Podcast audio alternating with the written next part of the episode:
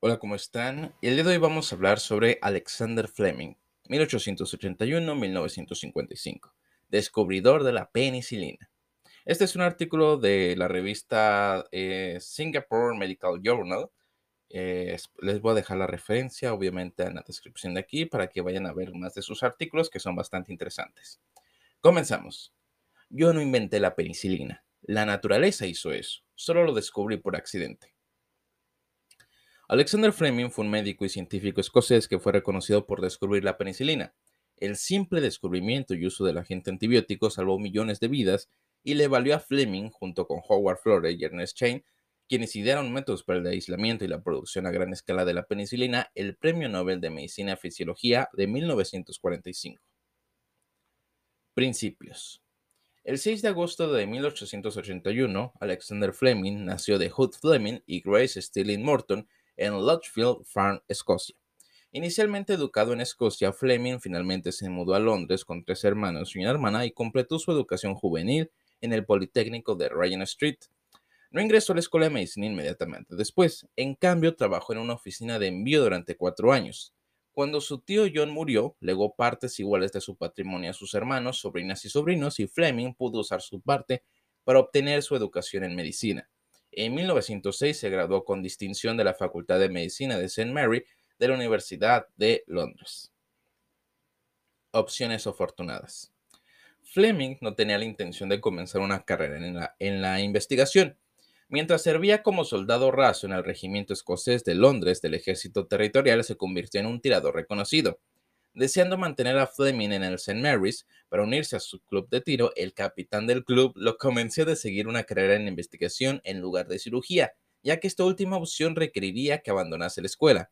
El capitán le presentó a Sir Almond Bright. Me suena. un entusiasta miembro del club y pionero de inmunología e investigación de vacunas, quien accedió a tomar a Fleming bajo su protección. Fue con este grupo de investigadores que Fleming permaneció durante toda su carrera. Cuando estalló la Primera Guerra Mundial, Fleming sirvió en el cuerpo médico del ejército como capitán. Durante este tiempo observó la muerte de muchos de sus compañeros soldados, no siempre por las heridas infligidas en la batalla, sino por la infección resultante que no podía ser controlada. El principal medio para combatir la infección eran los antisépticos que con frecuencia hacían más daño que bien.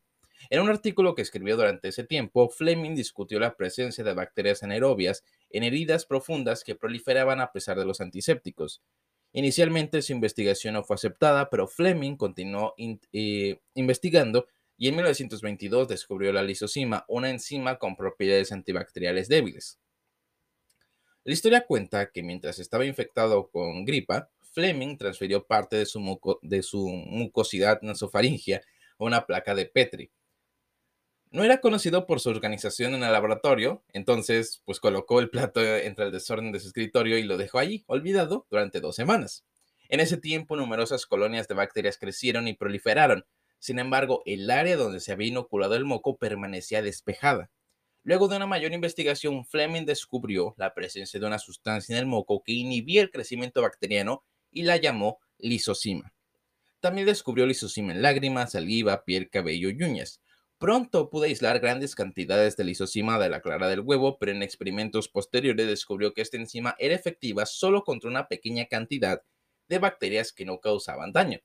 Sin embargo, esto sentaría las bases para el próximo gran descubrimiento de Fleming. Jugo de molde. En 1928, Fleming comenzó una serie de experimentos con la bacteria estafilocóxica común. Una placa de Petri descubierta que estaba junto a una ventana abierta se contaminó con esporas de un moho. Fleming observó que las bacterias cercanas a las colonias de moho estaban muriendo, como lo demuestra la disolución y limpieza del gel de agar circundante. Pudo aislar el moho y lo identificó como miembro del género Penicillium. Descubrió que era eficaz contra todos los patógenos gram positivos que son responsables de enfermedades como la escarlatina, la neumonía, la gonorrea, la meningitis y la difteria. Él percibió que no era el moho en sí, sino algún jugo que había producido lo que había matado a la bacteria. Llamó penicilina al jugo de moho, que más tarde, y más tarde diría que cuando me desperté eh, justo después del amanecer del 28 de septiembre de 1928, ciertamente no planeaba revolucionar toda la medicina al descubrir el primer antibiótico o asesino de bacterias del mundo. Pero supongo que ese fue exactamente lo que hice. Aunque Fleming publicó el descubrimiento de la penicilina en el British Journal of Experimental Pathology en 1929, la comunidad científica recibió su trabajo con poco entusiasmo inicial. Además, a Fleming le resultó difícil aislar este apreciado jugo de moho en grandes cantidades. No fue hasta 1940, eh, justo cuando contemplaba la jubilación, que dos científicos, Howard Florer y Ernest Chain, se interesaron en la penicilina. Con el tiempo pudieron producirlo en masa para usarlo durante la Segunda Guerra Mundial. Fleming recibió muchos premios por sus logros. En 1928 se convirtió en profesor de bacteriología en el St. Mary. Fue elegido miembro de la Royal Society en 1923 y elevado al nivel de profesor emérito de bacteriología en la Universidad de Londres en 1948. Recibió unos 30 títulos honoríficos y en 1945 ganó el premio más prestigioso, el Premio Nobel.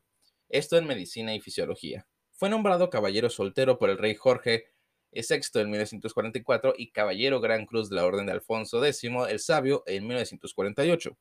La revista Time nombró a Fleming como una de las 100 personas más influyentes del siglo XX.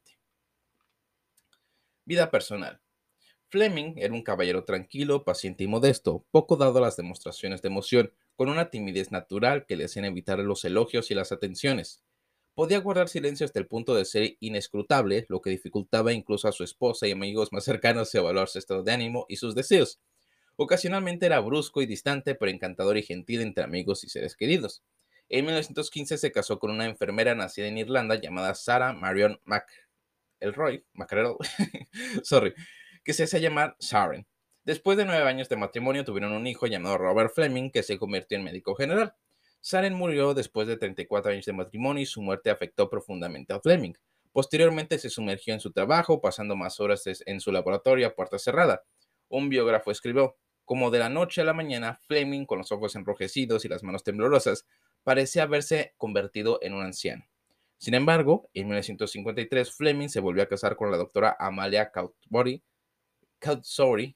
Búqueras en la iglesia griega de Londres disculpen, nunca había escuchado ese apellido y es, es difícil pronunciarlo. Bueno, el 11 de marzo de 1955, Alexander Fleming murió repentinamente de trombosis coronaria en su casa. Había estado sufriendo de lo que percibía como malestar gástrico durante algunas semanas.